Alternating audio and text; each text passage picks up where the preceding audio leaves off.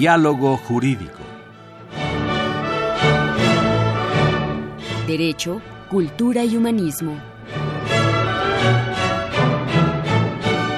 Programa a cargo del maestro Eduardo Luis Fejer.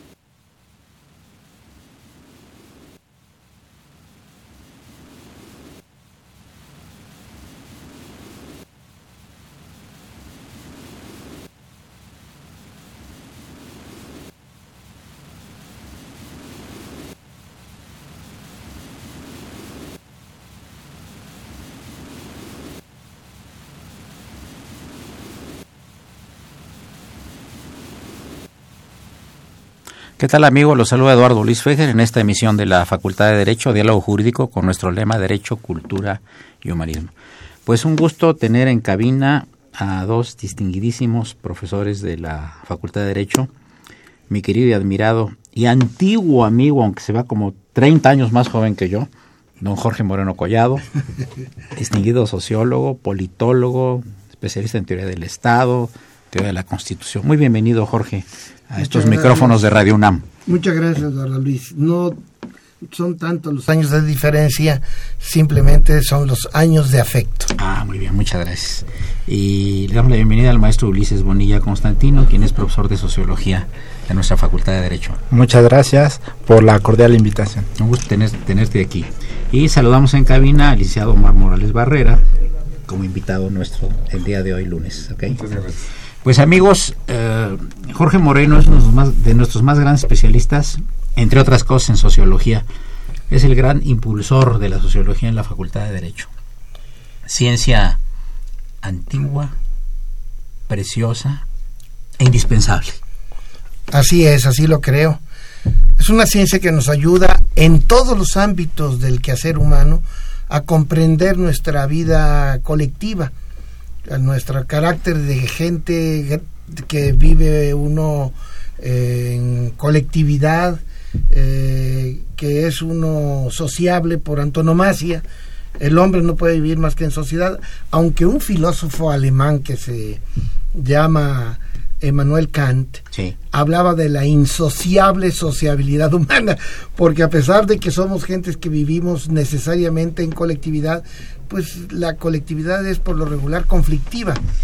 Somos gente que tenemos conflictos muy frecuentes, cotidianos, que resolvemos, sin embargo, con la convivencia, con las costumbres, con las reglas del trato social, con las reglas de la decencia y desde luego con el derecho, con la ley. Fíjate, fíjate Jorge y fíjese maestro Ulises Bonilla, estaba yo platicando hace rato con profesores de la facultad y se estaban quejando de lo mal que, de lo mal que anda el mundo.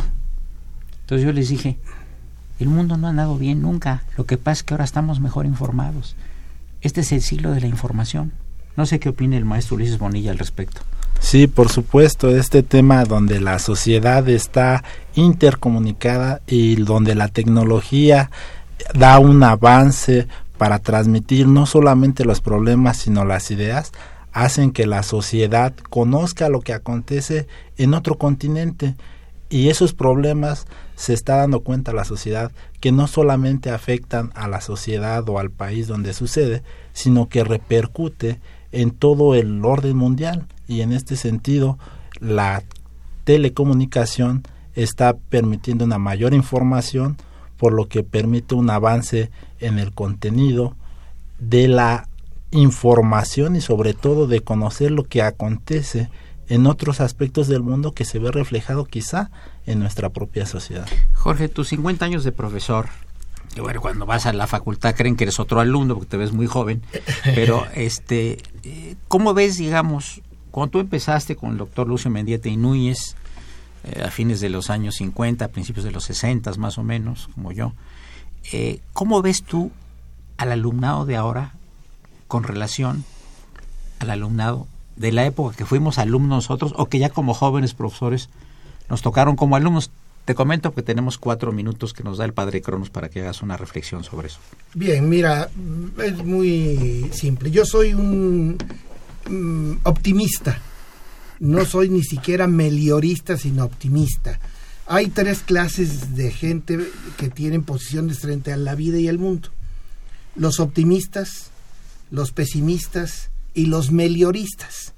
El optimista es que el que piense que vive en el mejor de los mundos, el pesimista es el que dice que vive en el peor de los mundos y el meliorista es el que dice que no vive ni en el mejor ni en el peor, sino en uno que es susceptible de mejorar. De ahí lo de meliorista, de que se puede mejorar. Yo soy en, lugar de decir en lugar de decir mejorista, mejorista para suavizar meliorista. Ah, ok, perfecto, ya entendimos. Eh, yo soy de la idea de que las generaciones actuales han mejorado a pesar de que se habla muy frecuentemente de que la juventud eh, contemporánea tiene eh, otros valores, de que ha corrompido la tradición de la sociedad, yo pienso que es una juventud que está eh, en mejor posición por una razón de la que hablaba hablabas con Ulises hace un momento. Está mejor informada y tiene otra clase de información que los que somos ya de las generaciones anteriores, como tú y yo, que estamos eh, frisando los 50 años de profesores de la universidad, no tuvimos, nosotros no tuvimos internet, nosotros no tuvimos de ninguna manera los celulares siquiera, eh, no tuvimos esa comunicación inmediata que nos pudiera, pudiera poner en contacto con el resto del planeta. Los actuales seres humanos, cualquiera de ellos puede hacerlo en cualquier país. Te voy a contar muy brevemente una situación personal. Hace muchísimos años, cuando era yo un niño, viví en el estado de Veracruz, que es tu estado, en un pueblecito del municipio de Tlaliscoyan, cercano a Veracruz, en donde no había más que una primaria de tres años solamente, primero, segundo y tercero, con una sola profesora. La gente tenía condiciones verdaderamente limitadas para comunicarse. Hoy en día todos los que yo conozco de ese lugar, que vivieron en ese tiempo y que eran gente pobre de un ejido, etcétera, todos tienen celulares. Todos me han ido a ver con sus eh, computadoras o sus mini iPads. Es un mundo distinto. En el mundo aún del derecho se advierte, la gente está más informada.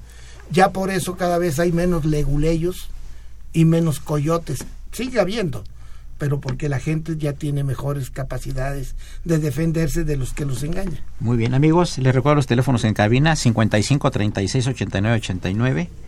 Lada sin costo 01800 50 52 688 y se encuentra el doctor Jorge Moreno Collado, distinguidísimo profesor de la Facultad de Derecho y el maestro Ulises Bonilla Constantino. Invitado en cabina, el licenciado Omar Morales Barrera. Soy Eduardo Luis Fejer, continúen, es el 860, el programa de la Facultad de Derecho, Diálogo Jurídico.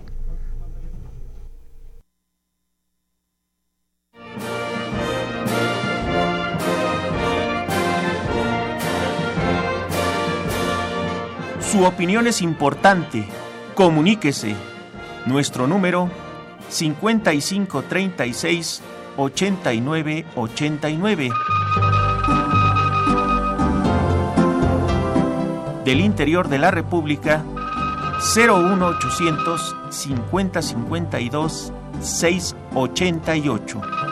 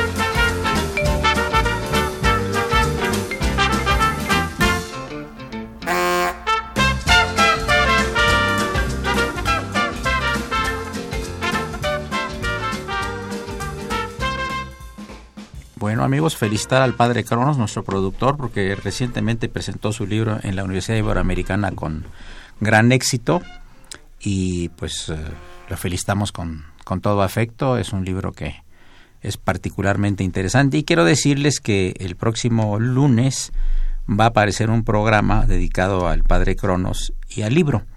Vamos a tener dos invitados, el poeta de las dos islas y la maestra Consuelo Sirven. Iván Portela, el poeta de las dos islas. Saludamos en cabina al niño héroe de la radio, a Raúl. Raúl, ¿cómo estás? Muy buenos días. Raúl Romero y Escutia. Bien, eh, me estaba platicando ahorita en el corte musical, el maestro Manuel Collado, una, la importancia que en la actualidad tienen los medios de comunicación como parte además la, de la sociología, porque como dice él, la sociología es la sociedad y se mete en todo y está en todo. Cuéntanos la anécdota del pueblo. Así es. Por cierto, hay una teoría de la acción comunicativa de un autor alemán también, Habermas. Sí, claro. Que es muy importante, El significado del lenguaje y la comunicación es lo que hace a la sociedad. Sí. Lo dice él.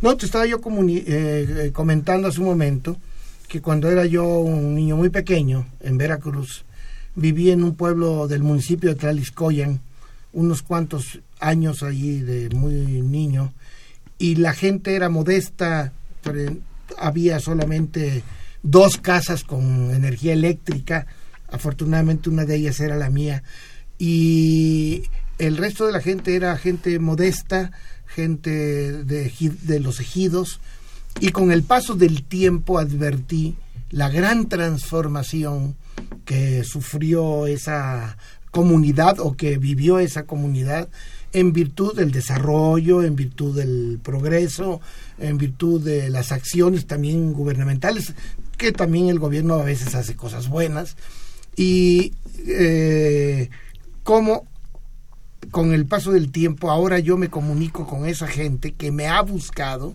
a través de los medios de comunicación eh, modernos. Recibo los WhatsApps, recibo mensajes de ellos, que no solamente tienen la primaria de tres años que tuvieron cuando yo estaba allá, que había tres años con una sola profesora, sino que ahora tienen hasta telebachillerato y hay varios egresados de profesiones que conozco que provienen de allá y en buena medida la comunicación y el desarrollo cultural la tecnología ha servido como un instrumento para integrar a esas comunidades. Por eso la pregunta que tú me hiciste originalmente de cómo veía yo a la juventud actual, yo creo que la juventud actual tiene intereses distintos, información diferente, pero está mejor informada que nosotros en nuestro tiempo. Y además tienen una herramienta, ¿no, Ulises Bonilla?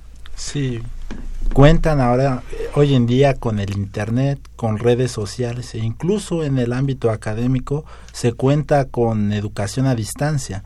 Ya no es necesario que las personas acudan físicamente a tomar clases, sino que cuentan con todo el desarrollo tecnológico que les permite desde la comunidad de su hogar ver o, o estar atentos de la conferencia, de la clase, desde su casa, es decir, vía remota, pueden acceder a toda la cuestión educativa, incluso en tiempo real.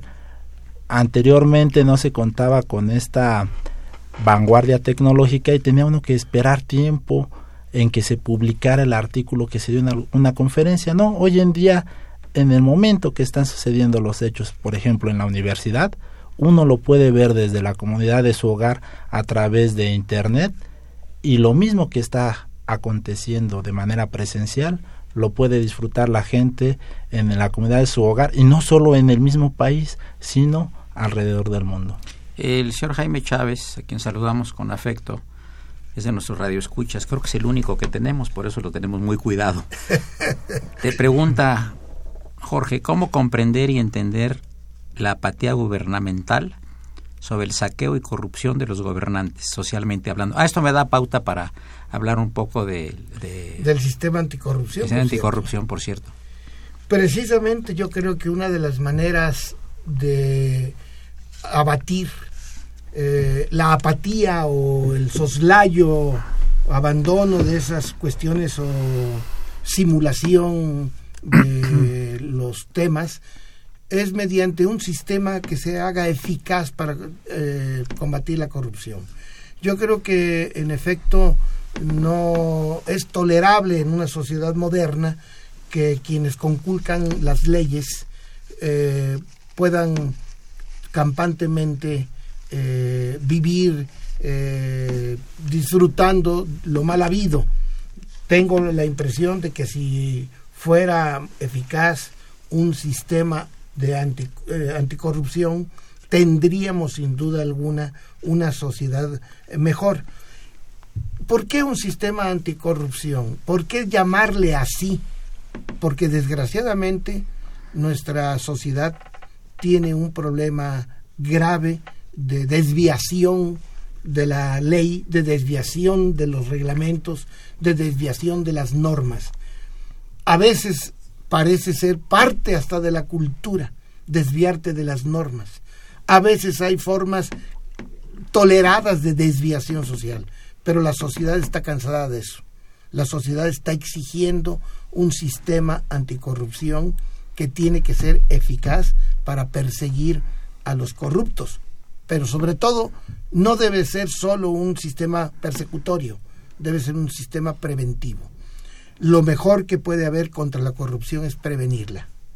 Así como lo mejor de los dados es no jugarlos, igualmente lo mejor del sistema eh, anticorrupción es prevenirla y no perseguirla o castigarla, porque eso habla ya de la ineficacia de los sistemas preventivos. Por eso que tenemos dos, dos profesores de la universidad, ¿no? Que están eh, queriendo optar por ser los fiscales anticorrupción. Ya estuvo aquí Ricardo Peralta.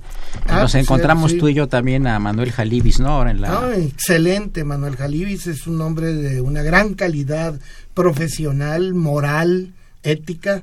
Eh, ha sido presidente del Tribunal de Justicia Fiscal y Administrativa, hoy Tribunal de Justicia Administrativa, que además es una institución central del sistema anticorrupción de nuestro país, porque va a estar dedicada precisamente en un área específica a eh, calificar y castigar las conductas de los malos gobernantes. Creo que es un excelente elemento, ¿no? 100%, ¿verdad? Ya lo creo, sí, por, supuesto. Una gran trayectoria, ¿no? Así es. Así es. Eh, nos uh, manda un recado que no tiene que ver directamente con, con el tema que estamos tratando, el arquitecto Fernando Almanza, quien dice, ¿para quiénes trabaja la Junta de Conciliación y Arbitraje?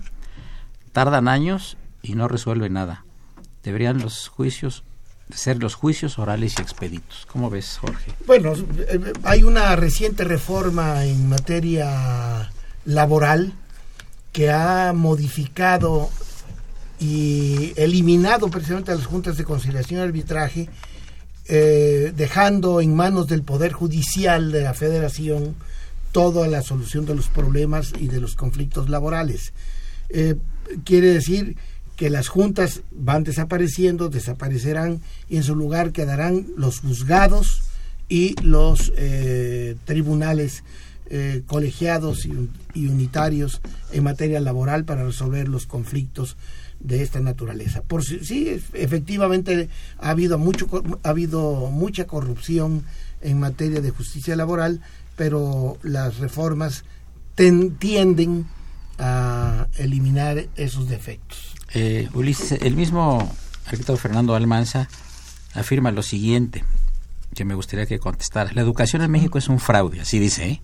Hay profesores que no saben y alumnos que no quieren aprender. Bueno, pues en No este es el caso de la Facultad de Derecho. Eh, este, este tema es un es de actualidad debido a que como sabemos hay una reforma educativa donde la intención es mejorar la calidad de la educación.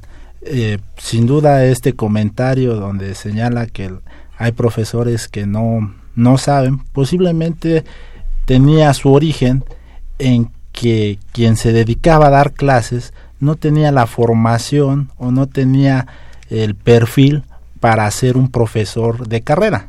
Eran profesores que sin mayores elementos intentan transmitir los conocimientos que tienen hacia los alumnos. Hoy en día este tema está eh, de moda, por decirlo de alguna manera, porque la educación siempre ha estado vigente, pero la idea de la cuestión educativa es mejorar la calidad de la enseñanza y en este mejoramiento de la calidad de la enseñanza también va la incorporación de las tecnologías de la información, da una educación con base en competencias, por lo tanto es este comentario puede tener sustento debido a una cuestión histórica, pero hoy en la actualidad lo que se intenta es transformar todo este modelo que quizá en algunos aspectos era eh, deficiente, pero la idea siempre ha sido mejorar la calidad de la educación. Yo quisiera, sí, perdón. Perdón, porque ya está el corte en este momento. Nada más quiero hacer un comentario breve, perdón, adelante, doy la palabra después del corte, perdón. Habla el ingeniero Sergio Romero y nos dice lo siguiente que nos halaga mucho a todos, ¿eh? Dice, hay muchos radioescuchas que lo escuchamos no sea ingrato con nosotros, diciendo que solo hay uno. Bueno, ya tengo dos, ya tengo a Jaime Chávez, ya lo tengo a usted, así que ya me doy por servido. Gracias, continuamos en unos minutos más. Este es el programa de la Facultad de Derecho.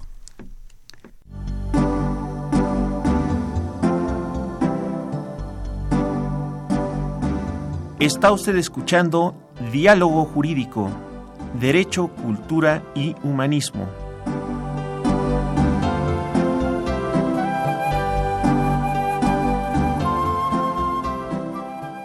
A través del 860 de AM. El alma mater del cuadrante.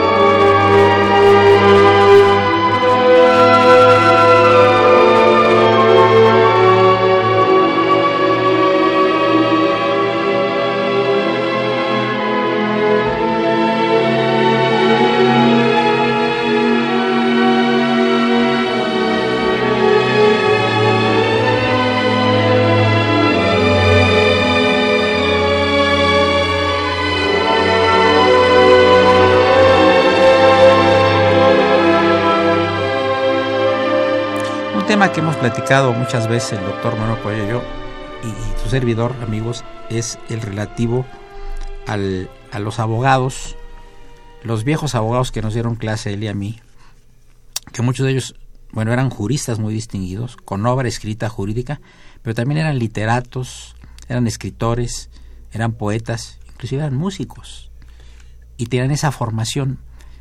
Eh, en la actualidad yo no veo este tipo de, de, gente, ¿no? No, dudo, Eduardo, eh, Eduardo Luis, que haya gente con estas dimensiones Ese perfil. Eh, y perfiles tan eh, culturales. Los, los, los hay, sí los hay.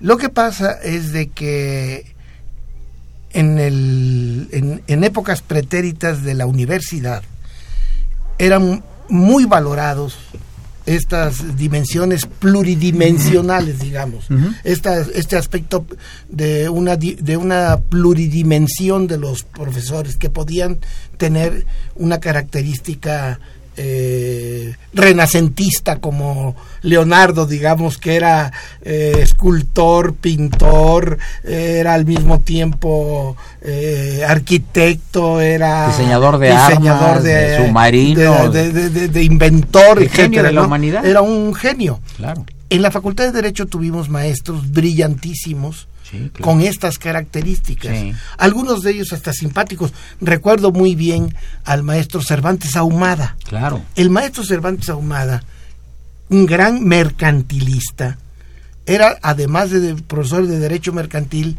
profesor de, de Derecho Marítimo Claro. y era poeta. Sí. Y decía el maestro que él era partidario de la poesía como forma jurídica, porque el derecho marítimo no es sino del derecho del mar y el mar es el remanso de la poesía. el mar Sí. es una evocación poética Sí. permanente. Hay un libro sobre, sobre Y- poetas del mar. ¿verdad? Poetas del mar. Efectivamente. Tuvimos otros maestros y alumnos también Sí, destacadísimos no. Sí, en la literatura. claro. Bueno, Carlos Fuentes, egresado de la Facultad de Derecho, fue Octavio un Paz tuvo un Octavio también. Paz, bueno, Mario Moya Palencia, Claro, que muy brillante, muy brillante, inteligente. inteligente y con escritos de Oye, qué- novelas qué buen libro ese del México de Egerton, El, ¿eh? de- de- el Oh, México de Egerton de Mario Moya. maravilloso. Eh, excelente. Qué novela, qué bárbaro. Y, y- y, en fin, eh, muchos profesores y egresados de la facultad que al mismo tiempo eran filósofos, poetas, eh, músicos. Dramaturgo, de- como el presidente como- de la SOGEM, ¿te acuerdas? no? a- así, así es como... eh, Se me fue el nombre. eh, ma- maestros que además tuvieron peculiaridades en artes visuales y en artes Sí, sí, gráficas. sí. Gran- maestros de la facultad Y los que nos egre- y egresados de la facultad. Y los que nos llegaron de España. hasta, lo- hasta grandes locutores. Sí, claro, por supuesto. Sí, hasta sí, grandes sí, locutores tuvimos en la Facultad de Derecho, egresados de la facultad y que dieron clases en la claro, Facultad de Derecho además. De tal manera pues de que esa diversidad cultural que te permite el derecho, Claro. es una diversidad cultural que permite el derecho. ¿Por qué? Porque el, el- el hombre de leyes es, y lo fue en el pasado, el hombre culto por antonomasia. Claro. El profesionista culto por antonomasia. El letrado, además. El en el en España les llaman letrados. en el más amplio sentido de En la el palabra. más amplio sentido de la palabra, porque están vinculados al uso de la palabra, a la literatura, a la escritura y, y al buen decir, de tal manera pues de que derecho y cultura van de la mano, derecho y expresión artística van de la mano. Es, hay, que, hay que recordar que podemos describir al derecho en el arte Claro. decía Carlos Fuentes, precisamente abogado, que él, si no hubiera estudiado en la Facultad de Derecho, se sentiría abogado con tres obras literarias o dos obras literarias, que eran eh, Los juicios de Nuremberg, eh, el, el proceso de Kafka y qué otro mencionaba Crimen y Castigo de Dostoyevsky. De tal manera que con esos tres libros puede uno decir que hay una cultura jurídica que seguramente quienes los escribieron la tenían. Ulises, entonces los medios de información nada más informan o también pueden dar cultura a los alumnos. En este sentido es importante precisar que la cultura es el todo complejo que abarca el conjunto de conocimientos que el ser humano adquiere en tanto que es miembro de la sociedad. Entre ello involucra la religión, el arte y sobre todo el derecho. La información que proveen los medios de comunicación tienen un sentido de culturización, es decir, transmiten cultura. Eh, eh, no solamente es información sin sentido, información hueca, no, transmiten cultura. En este sentido, como bien lo señala el doctor Jorge Moreno Collado, la cultura forma parte de toda la sociedad. Es decir, la cultura no es exclusiva ni de un grupo ni tampoco de los juristas. En este sentido, la cultura jurídica se ha visto en dos aspectos. Una cultura jurídica externa, donde cualquier persona que tenga alguna relación con el derecho lo comprende. Voy a poner un ejemplo. Todos sabemos que se aprobó la constitución de la Ciudad de México. En ese sentido, eso es cultura. Y hay una cultura interna donde es propia de los juristas. Pero los medios de comunicación no solo transmiten información, sino que pretenden hacer una socialización en este aspecto del derecho, difundiendo el contenido de la Constitución de la Ciudad de México, diciendo los derechos y libertades que estos gozan. Por lo tanto, todo ciudadano que tenga algún aspecto vinculado con el derecho goza de una cultura y de una cultura jurídica en, en ese aspecto, en ese sentido. Oye Jorge, y antes de pasar al corte, que nos quedan unos minutos musical, de los profesores que tuviste en la facultad, o en la primaria, en la secundaria o la prepa, ¿quién fue y por qué el que más te impactó? Bueno, en, en mis estudios de primaria, en Veracruz, en Veracruz, tuve dos profesores que me impactaron en la primaria de manera notable. Una profesora que se llamaba Zoila, no recuerdo exactamente su apellido, pero esta profesora Zoila era una verdadera conductora, era una verdadera educadora, porque no se requiere ser nada más profesor, se requiere ser educador. Hay que conectar. Exactamente, se requiere formar. Esta profesora tenía la virtud de que nos hacía leer y escribir, pero leer y escribir no el libro de texto, sino que desde muy temprano, cuando estábamos en segundo de primaria, nos hacía hacer composiciones sobre distintos temas de actualidad, de lo que aparecía en un libro, eh, perdón, en un periódico, en un periodiquito que se editaba en la escuela primaria por, el, por un profesor que era su marido y que se llamaba Don Primitivo. Y ese, ese periodiquito se llamaba El Azucarillo. En la escuela preparatoria tuve un profesor que era verdaderamente maravilloso. Tuve muchos profesores muy buenos, pero quien me haya impactado se llamaba Diodoro Cobo, de Veracruz. Diodoro Cobo era al mismo tiempo médico, era cardiólogo, era radiólogo y era pediatra. Pero además, debo decirte, escribió tres libros estupendos o muchos libros. Te voy a decir cómo se llamaba uno de sus libros que escribió como libro de texto. Introducción a la filosofía. Mm. Otro, lógica y otro pedagogía. Los tres libros magníficos de una cultura extraordinaria. También impartía clases de francés, pero además de todo era poeta. Y recuerdo muy bien una poesía breve que te voy a decir cuál era. Se llamaba Colegiala. Y la vas a entender en el parrafito que me acuerdo, que decía Colegiala de los ojos brillantes cual de gacela, manos liliales, de azucena. Haces vibrar a los cuerpos dichosos cuando te miran y estremecer a las almas ansiosas cuando te observan. Colegiala, frágil, pura, con extraña tesitura y dulzura en el mirar. Al maestro haces variar la razón de la justicia y rendir a las primicias de tu novela existencia un tributo que en su puesto no debiera tributar. Esa poesía la ¿eh? escribió, una sutileza enorme, la escribió en un libro que se llamaba Perfil de Humo, inolvidable. ¿Y, tienes el nombre nuevamente del profesor? Diodoro Cobo. Diodoro Cobo. un maravilloso profesor. Un profesor dio clase en, en la secundaria y preparatoria de Veracruz. de Veracruz. Yo hice mi secundaria y preparatoria en Veracruz y la profesional la vine a hacer acá.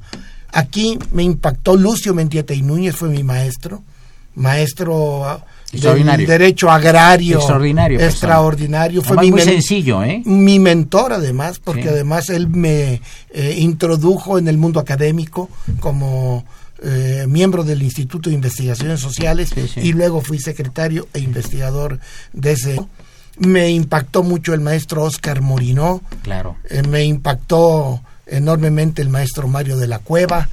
Me el maestro Juan Pérez Abreu y de la Torre, que me introdujo a la afición sociológica, en fin, la maestra Aurora Arnaiz. ¿Y a Recasens no lo trataste? Ah, mucho traté a don Luis Recasensiches, el gran maestro de sociología y de filosofía del derecho. De tal manera que maestros, maestros sobran. Unos mensajes. De, gran calidad. Eh, Celeste Azcapotzalco, el sistema está corrupto, tienen que ser personas ajenas al sistema para cambiarlo. En ocho años que estuve en el Ministerio Público no me hicieron justicia y ahora me dicen que ya está vencido. ¿Qué se puede hacer? Los juicios son muy costosos, deberían legislar para agilizarlos. Un ejemplo son los problemas que provoca la copropiedad. Jorge Rodríguez, el fraude electoral de 88, del 2012, el asesinato de Colosio Ruiz Macías, acontecimientos han tenido un objetivo, despojar al pueblo de México de la infraestructura, ferrocarriles, teléfonos, Pemex, Luz y Fuerza del Centro, etcétera, etcétera. Todo esto mediante administraciones públicas fraudulentas para llevar a la quiebra al país y favorecer a unos cuantos individuos obsequiándoles dichas empresas e instituciones a los extranjeros. Aquí está, acabo de leer estos dos mensajes. Continuamos en unos minutos. Esto es Radio Universidad, es el programa de la Facultad de Derecho. Soy Eduardo Luis Fejer.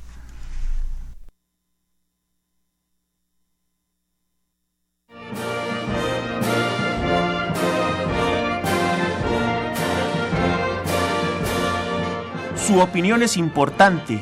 Comuníquese. Nuestro número 5536 8989. Del interior de la República 01800 5052 688.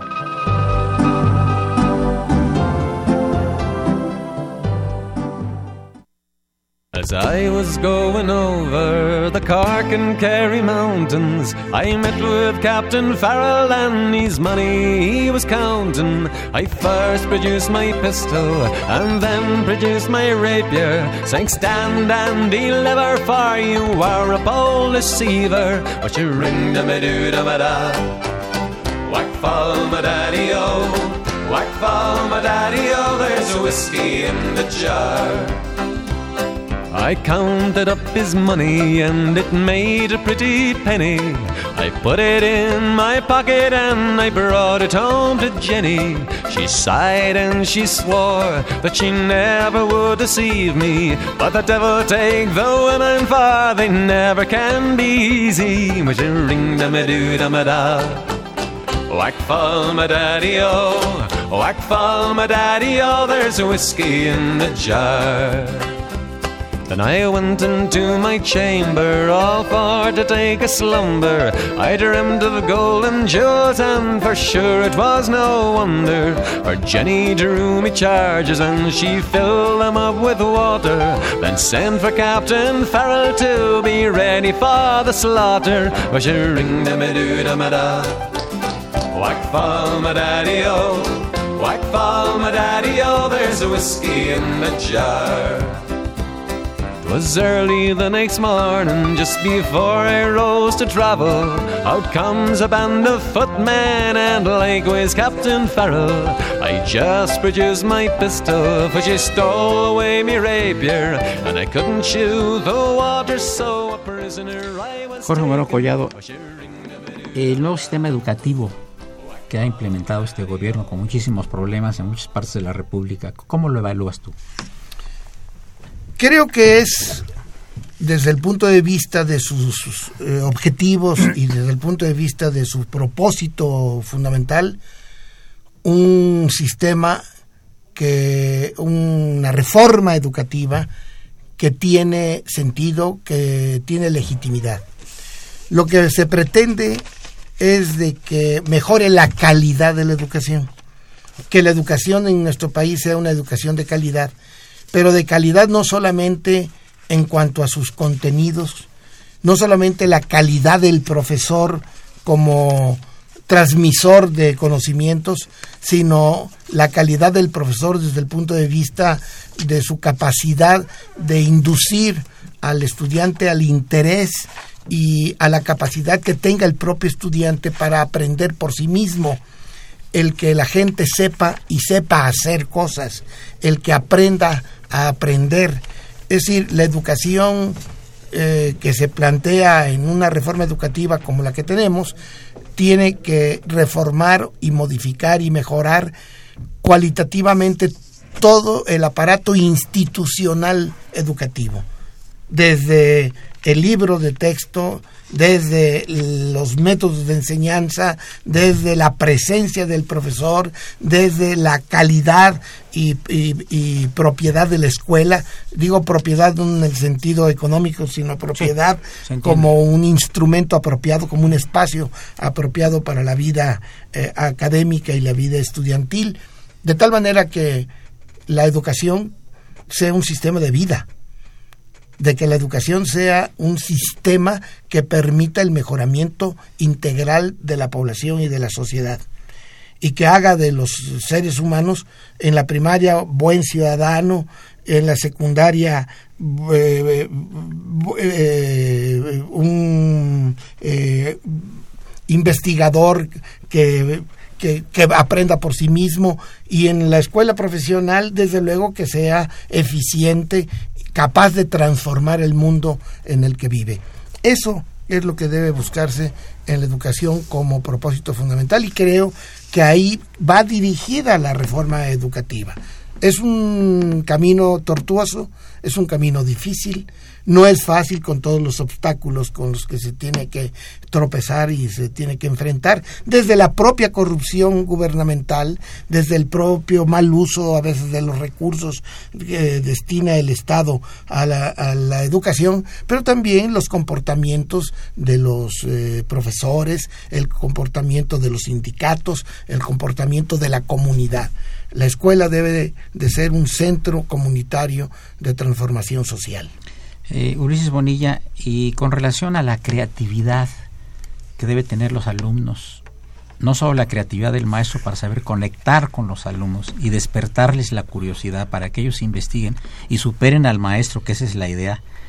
¿Cómo ves la creatividad? ¿Se contempla también la creatividad? ¿Esto es cosa intuitu persone o, puede eh, ocupar un lugar dentro del sistema educativo nuevo? Bien, la creatividad yo creo que se debe fomentar dentro de todos los alumnos. La creatividad le corresponde esencialmente al alumno porque es quien se va a enfrentar a los nuevos retos, quien va a afrontar una vez que salga de la escuela la vida social, se va a enfrentar a situaciones que quizá no se previeron durante la enseñanza.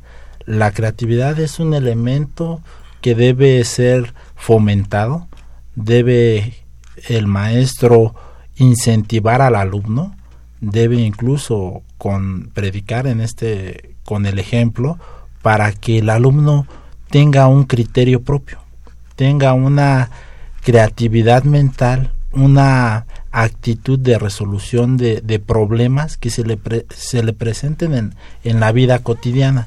Por lo tanto, la creatividad es algo esencial, pero que parece que se está quedando en el olvido la creatividad es algo que debe renacer en los nuevos estudiantes, es algo que debe ser fundamental. ¿Para qué?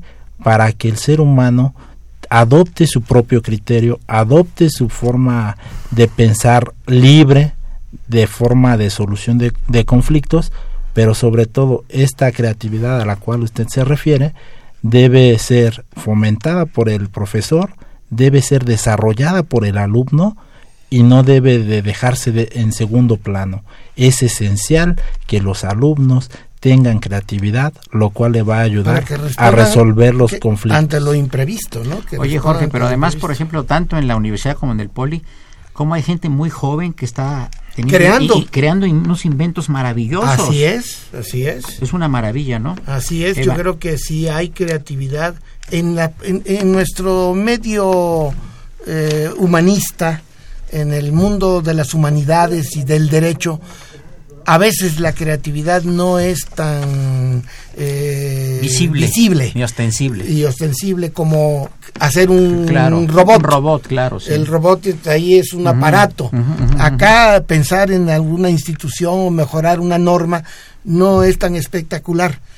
También hay cierta creatividad, pero los maestros deben de ser, como dice Ulises, fomentadores de la creatividad para que los alumnos puedan responder ante lo imprevisible, ante lo imprevisto. Si no se tiene capacidad la educación, entonces no ha servido. Si no se puede Claro. responder ante lo imprevisto, sí, no, hay sí, no ha habido educación. Dos llamadas del auditorio. Sergio Ramos Chaparro dice, las artes deberían ser instaladas como materia obligatoria en todas las escuelas. Tiene Eh, razón. Por supuesto. No hay ninguna que Estoy de acuerdo. ¿verdad? Sí, sí. De acuerdo. Y un tema que no es directamente conectado con lo que estamos hablando, pero con gusto pasamos el mensaje de la señora Evangelina Ocaña de Ojo de Agua, Estado de México, quien saluda al panel, a los señores profesores, y dice, ¿qué podemos hacer cuando están construyendo muchas casas en terrenos ejidales, devastando el medio ambiente? Problema muy complejo, ¿verdad? Es un problema complejo, por supuesto que si están eh, construyendo en terreno ajeno, pues eso se llama despojo y hay que denunciarlo y tiene que haber justicia para los despojados. Los ejidatarios tienen derechos Claro. y deben de ser reconocidos y deben ser protegidos. Son parte de sus derechos humanos, Sí, claro. el derecho social a la tierra y eh, al producto de la tierra. Yo creo ya para terminar el programa, creo yo, Jorge Manuel Collado y Ulises Bonilla Constantino, que, pueblo, en, en cuestión de educación ambiental, sí hemos avanzado. Los, los muchachos ya no tiran eh, en la calle las colillas o los envases, eh, ya los ponen en, eh, seleccionados en los basureros, ya se lavan las manos después de ir al baño, etcétera. Todo es ecológico. Todo Cuando es- menos en la facultad eso ha mejorado notablemente. Sí, ¿verdad? En la facultad no se fuma No, en no, la escuela. no, el edificio de la facultad es libre de humo. Sí. Eso No se en come mi- en los salones mi- para que veas que sí ha mejorado el- el- la, la vida universitaria en nuestro medio. Cuando yo fui alumno y tú también, acuérdate que casi podíamos cortar con tijeras el aire de los salones sí. porque todo mundo fumaba. Sí. En cambio, Incluyendo a los maestros. Inclu- desde luego, los maestros eran los primeros que ponían el ejemplo. Todos los alumnos fumaban. Los médicos fumaban cuando los ibas a ver al doctor, estaba fumando Estaba el doctor. fumando el doctor. En la facultad no se fuma. No. No se fuma. Es un edificio exento de humo, exento de cigarro. Por lo tanto, ese es un mejoramiento del ambiente al que tienen derecho todos. No se fuma, pero sí se estudia. A eso sí. Amigos, llegamos al final del programa. Muchas gracias, doctor Jorge Moreno Collado, distinguidísimo profesor de la facultad. La historia de la facultad no puede ser entendida sin la presencia de Jorge Moreno Collado en los últimos 50 años. Gracias, Eduardo. Igualmente digo de ti, eh, obviamente. El que, Eduardo lleva- el que Luis conduce el programa soy yo, ¿eh? Así. Nada de mirra e incienso. Gracias, maestro Ulises Bonilla Un Constantino, gusto. por su presencia y Gracias comentarios. por la Saludos de nuevo en cabina, Eliseo Omar Morales eh, Barrera, nuestro invitado el día de hoy, distinguidísimo veracruzano. Una operación de don Gerardo Zurrosa, a quien saludamos con el afecto de siempre. La imagen siempre grata del padre Cronos, Francisco Trejo.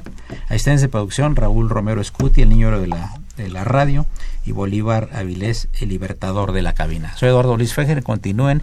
Esto es el 860. Esto es Radio Universidad Nacional Autónoma de México.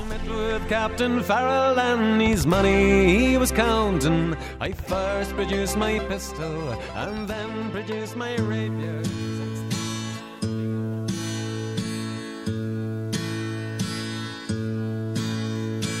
Wall of Kintyre, oh mist rolling in from the sea. My desire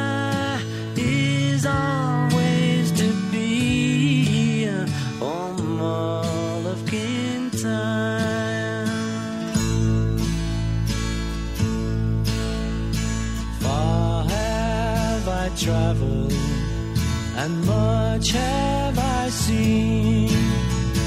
Dark distant mountains with valleys of green, past painted deserts. The sun sets on fire as he carries me home to the Mull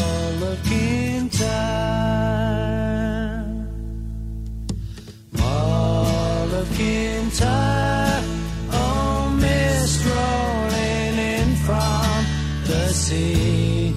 My desire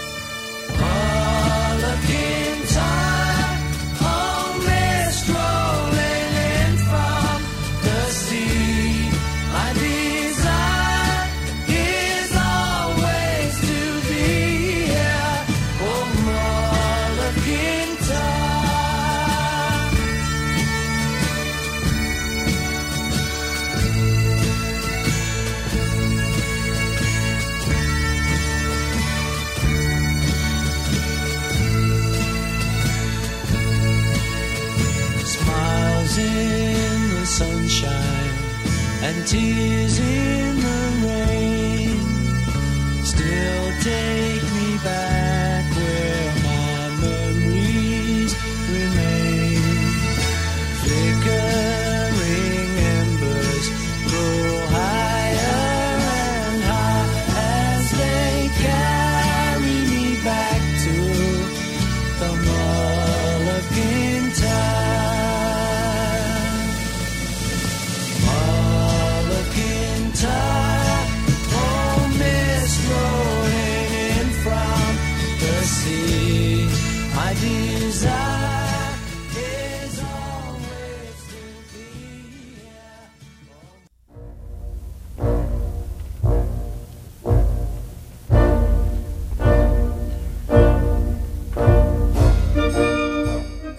Diálogo Jurídico. Fue una coproducción de Radio UNAM y la Facultad de Derecho.